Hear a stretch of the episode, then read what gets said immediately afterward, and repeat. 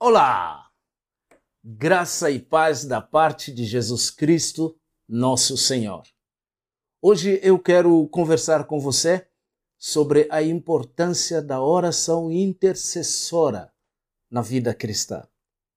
Efésios, capítulo de número 6, versículo 19 e também o versículo 20, que nos diz o seguinte: Orem também por mim, para que quando eu falar, seja-me dada a mensagem, a fim de que, destemidamente, torne conhecido o mistério do Evangelho, pelo qual sou embaixador preso em correntes. Orem para que, permanecendo nele, eu fale com coragem, como me cumpre fazer. Eu tenho conversado com muitos irmãos que vivem em países ou até em lugares com dificuldades maiores do que as que nós passamos, pelo menos aqui no Ocidente. E quase sempre, invariavelmente, a necessidade maior que eles apresentam é: orem por nós. Orem por nós.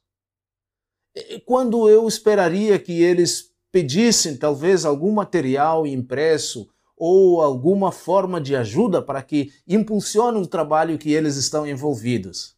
Eles sempre dizem: orem por nós. Paulo aqui está na prisão domiciliar e ele reconhece essa necessidade e pede para que os irmãos continuem orando em favor dele. Um material que eu li não faz muito tempo a respeito do avanço do evangelho na China, um país perseguido, ah, e que persegue o Evangelho. Ah, o autor daquele livro ele disse algo mais ou menos o seguinte.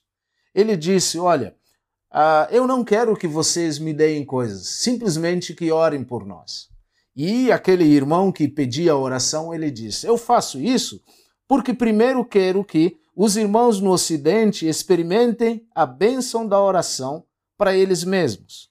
Por quê? Porque eles irão a Deus em meu favor mas também receberão uma grande bênção de estarem na presença de Deus. Eu tenho notado que os cristãos no Ocidente parecem não orar muito. Em segundo lugar, à medida em que eles oram, a responsabilidade deles aumenta, e à medida que aumenta a responsabilidade, aumenta também o compromisso deles em nos ajudar de todas as maneiras. E, finalmente, em terceiro lugar, Quero que eles liberem mais do poder de Deus em nossa situação por meio da intercessão, visto que sei que Deus não se abriga a agir até que peçamos.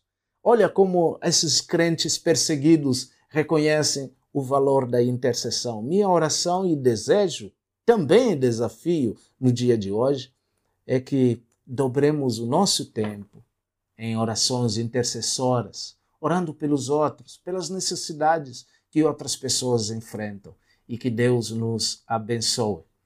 No final desta apresentação, você não deve ah, esquecer de colocar o seu like, porque fazendo isso você impulsiona esta apresentação, ao mesmo tempo que, se você ainda não se inscreveu, você deve se inscrever para que seja notificado quando tivermos outras produções.